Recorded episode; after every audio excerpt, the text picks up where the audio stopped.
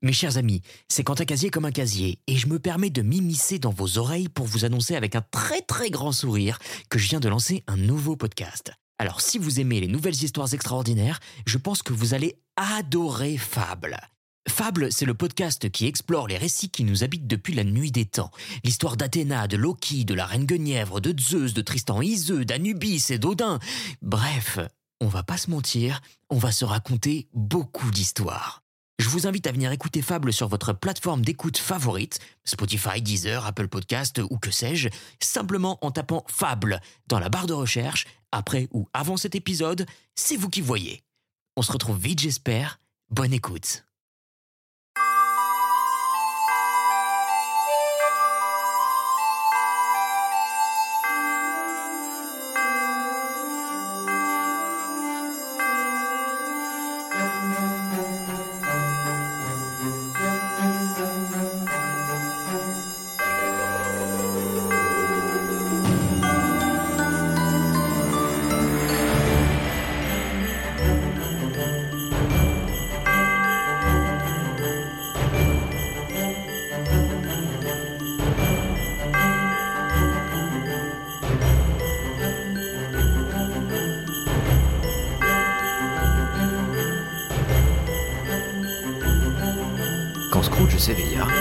Il faisait si noir que, regardant dans son lit, il pouvait à peine distinguer la fenêtre transparente des murs opaques de sa chambre. Il s'efforçait de percer l'obscurité avec ses yeux de furet lorsque l'horloge d'une église voisine sonna les quatre quarts. Scrooge écouta pour savoir l'heure. À son grand étonnement, la lourde cloche alla de 6 à 7, puis de 7 à 8, et ainsi régulièrement jusqu'à 12. Alors elle s'arrêta. Il était donc deux heures passées quand il s'était couché. L'horloge allait donc mal. Un glaçon devait s'être introduit dans les rouages. Minuit. Scrooge toucha le ressort de sa montre à répétition pour corriger l'erreur de cette horloge qui allait tout de travers. Le petit bout rapide de la montre battit douze fois et s'arrêta. Comment? Il n'est pas possible que j'ai dormi tout un jour et une partie d'une seconde nuit. Il n'est pas possible qu'il soit arrivé quelque chose au soleil et qu'il soit minuit à midi. Cette idée étant de nature à l'inquiéter, il sauta à bas de son lit et marcha à tâtons vers la fenêtre. Il fut obligé d'essuyer les vitres gelées avec la manche de sa robe de chambre avant de pouvoir bien voir, et encore, il ne put pas voir grand-chose. Tout ce qu'il put distinguer, c'est que le brouillard était toujours très épais, qu'il faisait extrêmement froid, qu'on n'entendait pas dehors les gens aller et venir et faire grand bruit, comme cela aurait indubitablement eu lieu si le jour avait chassé la nuit et pris possession du monde.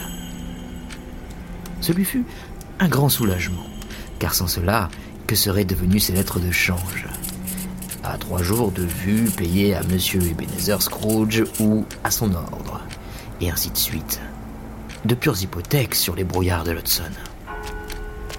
Scrooge reprit le chemin de son lit et se mit à penser, à repenser, à penser encore à tout cela, toujours et toujours et toujours sans rien y comprendre. Plus il pensait, plus il était embarrassé, et plus il s'efforçait de ne pas penser, plus il pensait. Le spectre de Marley le troublait excessivement. Chaque fois qu'après un mûr examen il décidait, au-dedans de lui-même, que tout cela était un songe, son esprit, comme un ressort qui cesse d'être comprimé, retournait en hâte à sa première position et lui présentait le problème à résoudre. Était-ce ou n'était-ce pas un songe? Scrooge demeura dans cet état jusqu'à ce que le carillon eût sonné trois quarts d'heure de plus. Alors, il se souvint tout à coup que le spectre l'avait prévenu d'une visite quand le timbre sonnerait une heure.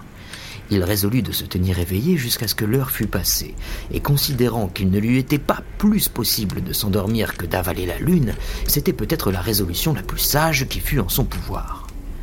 Ce quart d'heure lui parut si long qu'il crut plus d'une fois s'être assoupi sans s'en apercevoir et n'avoir pas entendu sonner l'heure. L'horloge, à la fin, frappa son oreille attentive. Ding d'un quart. Ding la demi. Ding les trois quarts.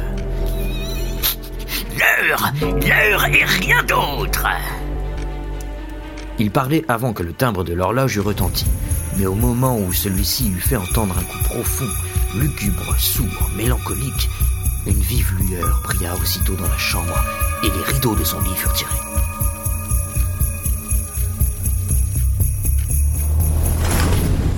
Les rideaux de son lit furent tirés, vous dis-je, de côté par une main invisible, et Scrooge, se dressant dans l'attitude d'une personne à demi couchée, se trouva face à face avec le visiteur surnaturel qui les aussi près de lui que je le suis maintenant de vous. Et notez que je me tiens debout, en esprit, à votre coude. C'était une étrange figure, celle d'un enfant, et néanmoins pas aussi semblable à un enfant qu'à un vieillard vu au travers de quelques milieux surnaturels, qui lui donnaient l'air de s'être éloigné à distance et d'avoir diminué jusqu'aux proportions d'un enfant. Ses cheveux, qui flottaient autour de son cou et tombaient sur son dos, étaient blancs comme si c'eût été l'effet de l'âge, et cependant son visage n'avait pas une ride, sa peau brillait de l'incarnat le plus délicat. Les bras étaient très longs et musculeux, les mains de même, comme s'il eût possédé une force peu commune. Ses jambes et ses pieds, très délicatement formés, étaient nus, comme les membres supérieurs. Il portait une tunique du blanc le plus pur, et autour de sa taille était serrée une ceinture lumineuse, qui brillait d'un vif éclat. Il tenait à la main une branche verte de houx fraîchement coupée, et par un singulier contraste avec cet emblème de l'hiver, il avait ses vêtements garnis des fleurs de l'été. Mais la chose la plus étrange qui fut en lui, c'est que du sommet de sa tête jaillissait un brillant jet de lumière, à l'aide duquel toutes ces choses étaient visibles, et d'où venait, sans doute, que dans ces moments de tristesse, il se servait en guise de chapeau d'un grand éteignoir qu'il tenait présentement sous son bras. Ce n'était point là, cependant, en regardant de plus près, son attribut le plus étrange aux yeux de Scrooge, car, comme sa ceinture brillait reluisait tantôt sur un point, tantôt sur un autre, ce qui était clair un moment devenait obscur l'instant d'après. L'ensemble de sa personne subissait aussi ces fluctuations et se montrait en conséquence sous des aspects divers. Tantôt c'était un être avec un seul bras, une seule jambe ou bien vingt jambes, tantôt deux jambes sans tête, tantôt une tête sans corps, puis par un prodige singulier, il redevenait lui-même aussi distinct et aussi visible que jamais. Êtes-vous l'esprit dont la venue m'a été prédite? Je le suis.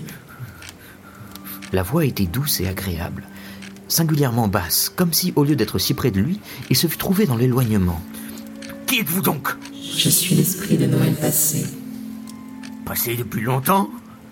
Non, votre dernier Noël. Peut-être Scrooge n'aurait pu dire pourquoi si on le lui avait demandé, mais il éprouvait un désir tout particulier de voir l'esprit coiffé de son chapeau, et il le pria de se couvrir. Et quoi?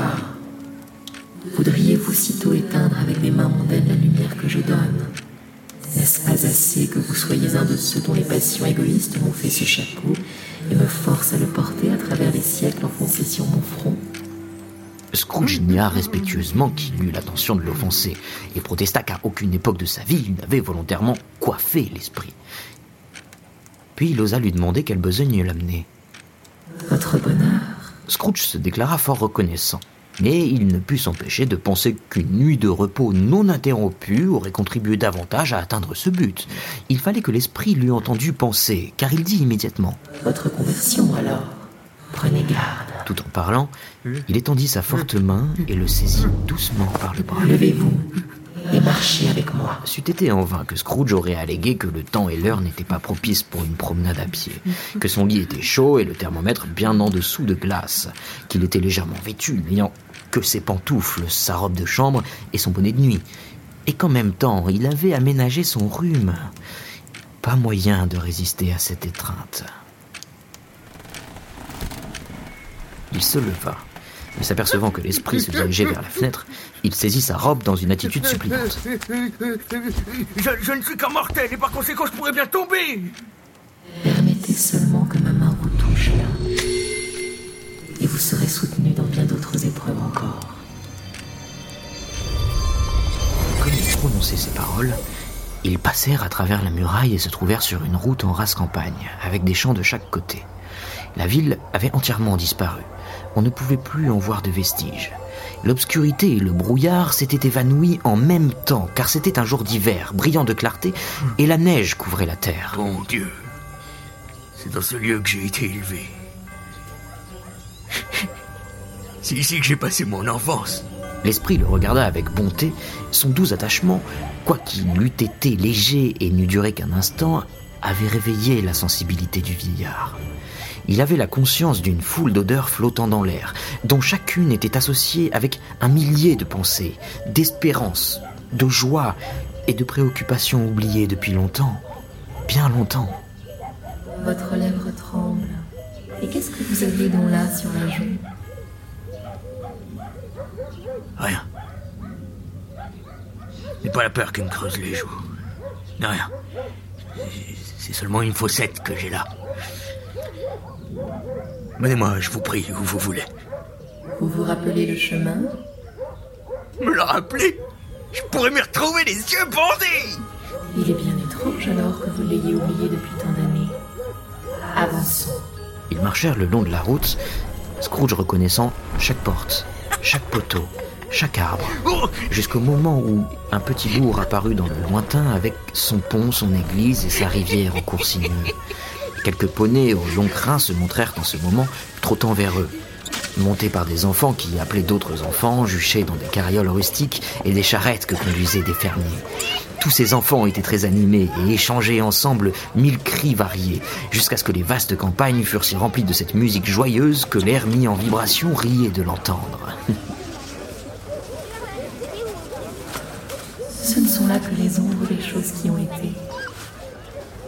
Elles ne se doutent pas de notre présence. Les gais voyageurs avancèrent vers eux, et à mesure qu'ils venaient, Scrooge les reconnaissait et appelait chacun d'eux par son nom. Pourquoi était-il réjoui, plus qu'on ne peut dire, de les voir? Pourquoi son œil, ordinairement sans expression, s'illuminait-il? Pourquoi son cœur bondissait-il à mesure qu'il passait? Pourquoi fut-il rempli de bonheur quand il les entendit se souhaiter l'un à l'autre un gai Noël en se séparant au carrefour et au chemin de traverse qui devait les ramener chacun à son logis? Qu'était un gai Noël pour Scrooge? Foin du gai Noël. Quel bien lui avait-il jamais fait? L'école n'est pas encore tout à fait déserte. Il y reste encore un enfant solitaire. Oublié ses amis. Scrooge dit qu'il le reconnaissait et il soupira. Ils quittèrent la grande route pour s'engager dans un chemin creux parfaitement connu de Scrooge et s'approchèrent bientôt d'une construction en briques, d'un rouge sombre, avec un petit dôme surmonté d'une girouette. Sous le toit, une cloche était suspendue. C'était une maison vaste, mais qui témoignait des vicissitudes de la fortune, car on se servait peu de ces spacieuses dépendances. Les murs étaient humides et couverts de mousse, leurs fenêtres brisées et les portes délabrées. Des poules gloussaient et se pavanaient dans les écuries. Les remises et les hangars étaient envahis par l'herbe. À l'intérieur, elle n'avait pas gardé plus de restes de son ancien état, car en entrant dans le sombre vestibule et en jetant un regard à travers les portes ouvertes de plusieurs pièces, ils les trouvèrent pauvrement meublées, froides et solitaires. Il y avait dans l'air une odeur de renfermé. Tout en ce lieu respirait un dénuement glacial qui donnait à penser que ses habitants se levaient souvent avant le jour pour travailler et n'avaient pas trop de quoi manger. Ils allèrent, l'esprit et Scrooge, à travers le vestibule à une porte située sur le derrière de la maison. Elle s'ouvrit devant eux et laissa voir une longue salle triste et déserte, rendaient plus désertes encore des rangées de bancs et de pupitres en simple sapin. À l'un de ces pupitres, près d'un faible feu, lisait un enfant demeuré tout seul. Scrooge s'assit sur un banc et pleura, se reconnaissant lui-même, délaissé comme il avait coutume de l'être alors. L'esprit lui toucha le bras et lui montra l'enfant, cet autre lui-même, attentif à sa lecture. Soudain, un homme vêtu d'un costume étranger, visible comme je vous vois, parut debout derrière la fenêtre avec une hache attachée à sa ceinture et conduisant par le licou un âne chargé de bois. Mais, mais c'est Ali Baba C'est le bon vieil Ali Baba, l'honnête homme Oui, oui, oui, je le reconnais C'est un jour de Noël que cet enfant de là-bas avait été laissé ici tout seul et que lui, il vint pour la première fois précisément accoutré comme cela. Pauvre enfant Et Valentin et son coquin de frère Orston, les voilà aussi oh, oh, oh. Oh, Et quel est son nom à celui-là qui fut déposé tout endormi, euh, presque nu, à la porte de Damas? Ne le voyez-vous pas? Oh, oh, il, le palefrenier du sultan, renversé sans dessous par les génies. Le voilà la tête en bas. Bon, hey, traitez-le comme il le mérite, j'en suis bien aise. Quelle surprise pour ses confrères de la cité s'ils avaient pu entendre Scrooge dépenser tout ce que sa nature avait d'ardeur et d'énergie à s'extasier sur de tels souvenirs, moitié riant, moitié pleurant avec un son de voix des plus extraordinaires, et voir l'animation empreinte sur les traits de son visage. Voilà le perroquet le, corps vert et la queue jaune avec une huppe semblable à une laitue sur le haut de la tête. Le voilà Pauvre Robinson Crusoe Pauvre Robinson Crusoe, où avez-vous été, Robinson Crusoe L'homme croyait rêver, mais non, il ne rêvait pas. C'était le, le perroquet, vous savez. Voilà vendredi courant à la petite baie pour sauver sa vie. Allons vite, courage, hop Puis, passant d'un sujet à un autre avec une rapidité qui n'était point dans son caractère, touché de compassion pour cet autre lui-même qui lisait ses contes. Pauvre enfant.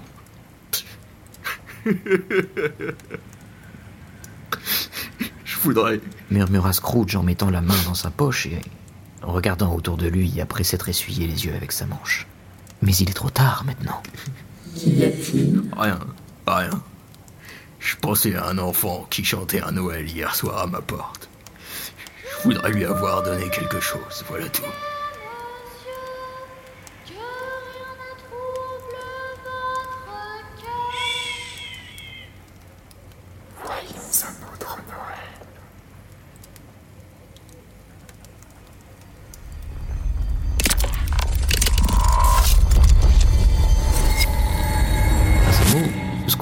Son autre lui-même déjà grandi et la salle devint un peu plus sombre et un peu plus sale.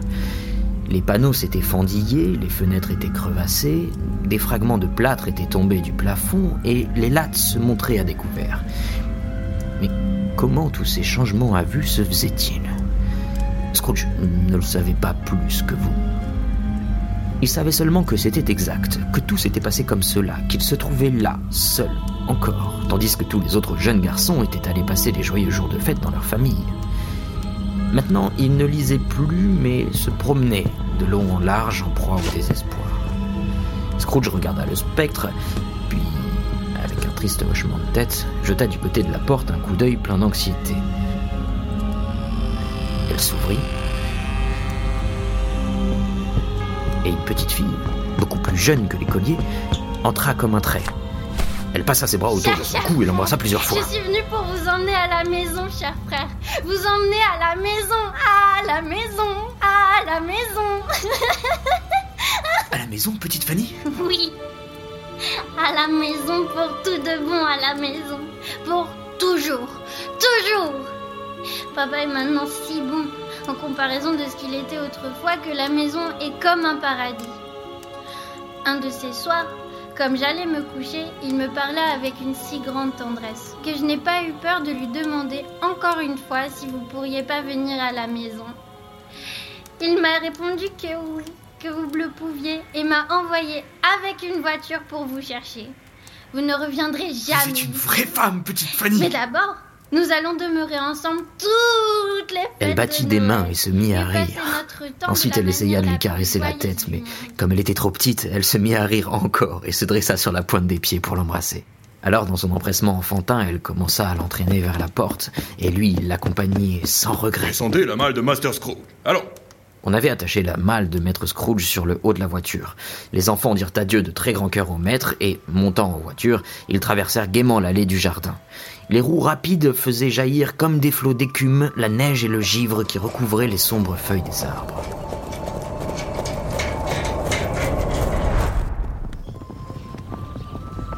Ce fut toujours une créature délicate qu'un simple souffle aurait pu flétrir. Mais elle avait un grand cœur. Oh oui, vous avez raison. Ce n'est pas moi qui dirais le contraire, esprit, Dieu m'en garde. Elle est morte mariée et a laissé deux enfants, je crois. Un seul. C'est vrai, votre neveu. Oui. qu'ils n'eussent fait que quitter la pension en ce moment, ils se trouvaient déjà dans les rues populeuses d'une ville, où passaient et repassaient des ombres humaines, où des ombres de charrettes et de voitures se disputaient le pavé, où se rencontrait enfin le bruit et l'agitation d'une véritable ville. On voyait assez clairement à l'étalage des boutiques que là aussi, on célébrait le retour de Noël. Mais c'était le soir, et les rues étaient éclairées. Le spectre s'arrêta à la porte d'un certain magasin et demanda à Scrooge s'il le reconnaissait. Si je le reconnais, n'est-ce pas ici que j'ai fait mon apprentissage? Ils entrèrent. À la vue d'un vieux monsieur en perruque galloise, assis derrière un pupitre si élevé que, si le gentleman avait eu deux pouces de plus, il se serait cogné la tête contre le plafond, Scrooge s'écria en proie à une grande excitation. Mais c'est le vieux Fezziwig Dieu le bénisse, c'est Fezziwig ressuscité Le vieux Fezziwig posa sa plume et regarda l'horloge qui marquait 7 heures. Il se frotta les mains, rajusta son vaste gilet, rit de toutes ses forces, depuis la plante des pieds jusqu'à la pointe des cheveux, et appela d'une voix puissante, sonore, riche, pleine et joviale. Voilà, oh Ebenezer Dick L'autre Scrooge, devenu maintenant un jeune homme, entra lestement, accompagné de son camarade d'apprentissage. C'était Quelkins, pour sûr Oui, mais oui Oui, c'est lui Miséricorde Le voilà Il m'était très attaché, le pauvre Dix. C'est bien cher Dick Allons, allons mes enfants On ne travaille plus ce soir. C'est la veille de Noël, Dick C'est Noël, Ebenezer Vite, mettons les volets Allons, tôt Comment Ce n'est pas encore Vous ne fait croiriez jamais comment ces deux gaillards se mirent à l'ouvrage. Ils se précipitèrent dans la rue avec les volets. Un, deux, trois, les mirent en place. Quatre, cinq, six, posèrent les barres et les clavettes. Sept, huit, neuf, et revinrent avant que vous eussiez pu compter jusqu'à douze, haletant comme des chevaux de course. oh Débarrassons mes enfants et faisons de la place ici. Oh là, Dick Allons, preste Ebenezer Débarrassés. Ils auraient même tout déménagé s'il avait fallu sous les yeux du vieux Fezziwig. Ce fut fait en une minute. Tout ce qui était transportable fut enlevé comme pour disparaître à tout jamais de la vie publique, le plancher balayé, arrosé, et les lampes apprêtées, un tas de charbon jeté sur le feu, et le magasin devint une salle de bal aussi commode, aussi chaude, aussi sèche, aussi brillante qu'on pouvait le désirer pour une soirée d'hiver. Vint alors un ménétrier avec son livre de musique. Il monta en haut du grand pupitre, en fit un orchestre et produisit des accords réjouissants comme la colique. Puis entra Madame Fezziwig, un vaste sourire en personne, puis entrèrent les trois Miss Fezziwig, radieuses et adorables, puis entrèrent les six jeunes poursuivants dont elle brisait les cœurs, puis entrèrent tous les jeunes gens et toutes les jeunes filles employées dans le commerce de la maison, puis entra la servante avec son cousin boulanger, puis entra la cuisinière avec la mignotine de son frère, le marchand de lait, puis entra le petit apprenti d'en face, soupçonné de ne pas avoir assez de quoi manger chez son maître. Ils entrèrent, toutes et tous, l'un après l'autre, quelques-uns d'un air timide, d'autres plus hardiment, ceux-ci avec grâce, ceux-là avec gaucherie, qui poussant, qui tirant, enfin tous entrèrent de façon ou d'autre et n'importe comment. Ils partirent tous, vingt couples à la fois, se tenant par la main et formant une ronde. Alors s'avança le vieux. Fezziwig pour danser avec Madame Fezziwig. Ils se placèrent en tête de la danse, en voilà de la besogne. 23 ou 24 couples à conduire et des gens avec lesquels il n'y avait pas à badiner. Des gens qui voulaient danser et ne savaient ce que c'était que d'aller le pas. Avancez et reculez, tenez votre danseuse par la main, balancez, saluez, le tire-bouchon, enfilez l'aiguille et reprenez vos places.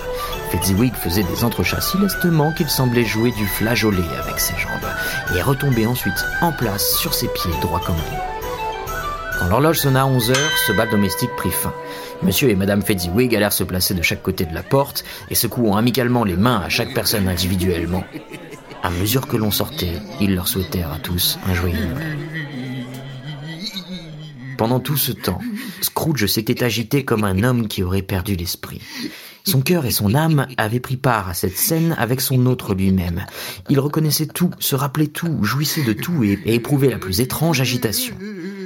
Ce ne fut plus que quand ces brillants visages de son autre lui-même et de Dick eurent disparu à leurs yeux, qu'il se souvint du fantôme et s'aperçut que ce dernier le considérait très attentivement, tandis que la lumière dont sa tête était surmontée brillait d'une clarté de plus en plus vive. Il faut bien peu de choses pour inspirer à ces sottes gens tant de reconnaissance. Peu de choses. L'esprit lui fit signe d'écouter les deux apprentis qui répandaient leur cœur en louange sur Fezziwig. Et quoi Voilà t il pas grand-chose? Il a dépensé quelques livres sterling de votre argent mortel? Trois ou quatre peut-être? Cela vaut-il la peine de lui donner tant d'éloges? Ce n'est pas cela. Ce n'est pas cela, esprit. A le pouvoir de nous rendre heureux ou malheureux. de faire que notre service devienne léger ou pesant, un plaisir ou une peine. Ces pouvoirs consistent en paroles et en regards, en choses si insignifiantes, si fugitives qu'il est impossible de les additionner et de les aligner en compte. Eh bien, qu'est-ce que cela fait? Le bonheur qu'il nous donne est tout aussi grand que s'il coûtait une fortune.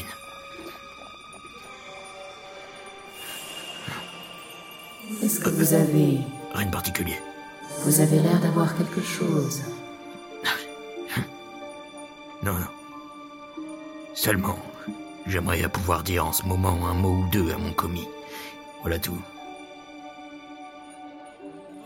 Mon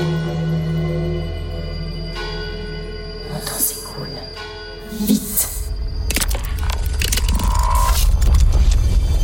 Scrooge se revit encore. Il était plus âgé maintenant. Un homme dans la fleur de l'âge. Son visage n'avait point les traits durs et sévères de sa maturité, mais il avait commencé à porter les marques de l'inquiétude et de l'avarice. Il y avait dans son regard une mobilité ardente, avide, inquiète, qui indiquait la passion qui avait pris racine en lui. On devinait déjà de quel côté allait se projeter l'ombre de l'arbre qui commençait à grandir. Il n'était pas seul. Il se trouvait au contraire, à côté d'une belle jeune fille vêtue de deuil, dont les yeux, pleins de larmes, brillaient à la lumière du spectre de Noël passé. Peu importe, à vous du moins. Une autre idole a pris ma place. Et si elle peut vous réjouir et vous consoler plus tard comme j'aurais essayé de le faire, je n'ai pas autant de raisons de m'affliger. Quelle idole a pris votre place Le veau d'or? Voilà bien l'impartialité du monde. Il n'y a rien qu'il traite plus durement que la pauvreté. Et il n'y a rien qu'il fasse profession de condamner avec autant de sévérité que la poursuite de la richesse. Craignez trop l'opinion du monde. Vous avez sacrifié toutes vos espérances à celle d'échapper un jour à son mépris sordide.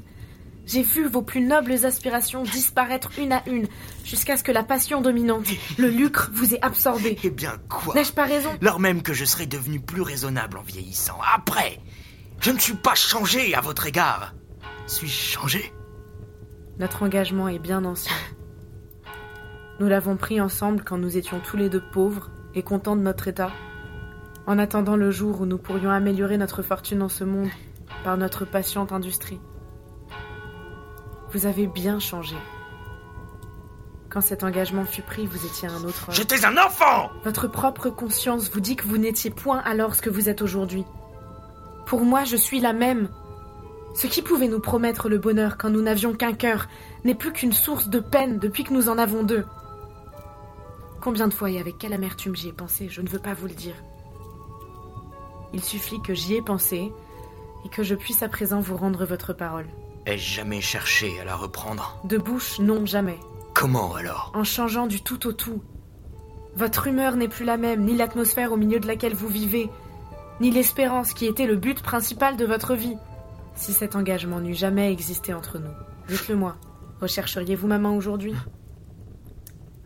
Non, Vous ne le pensez pas je serais bien heureuse de penser autrement si je le pouvais, Dieu le sait.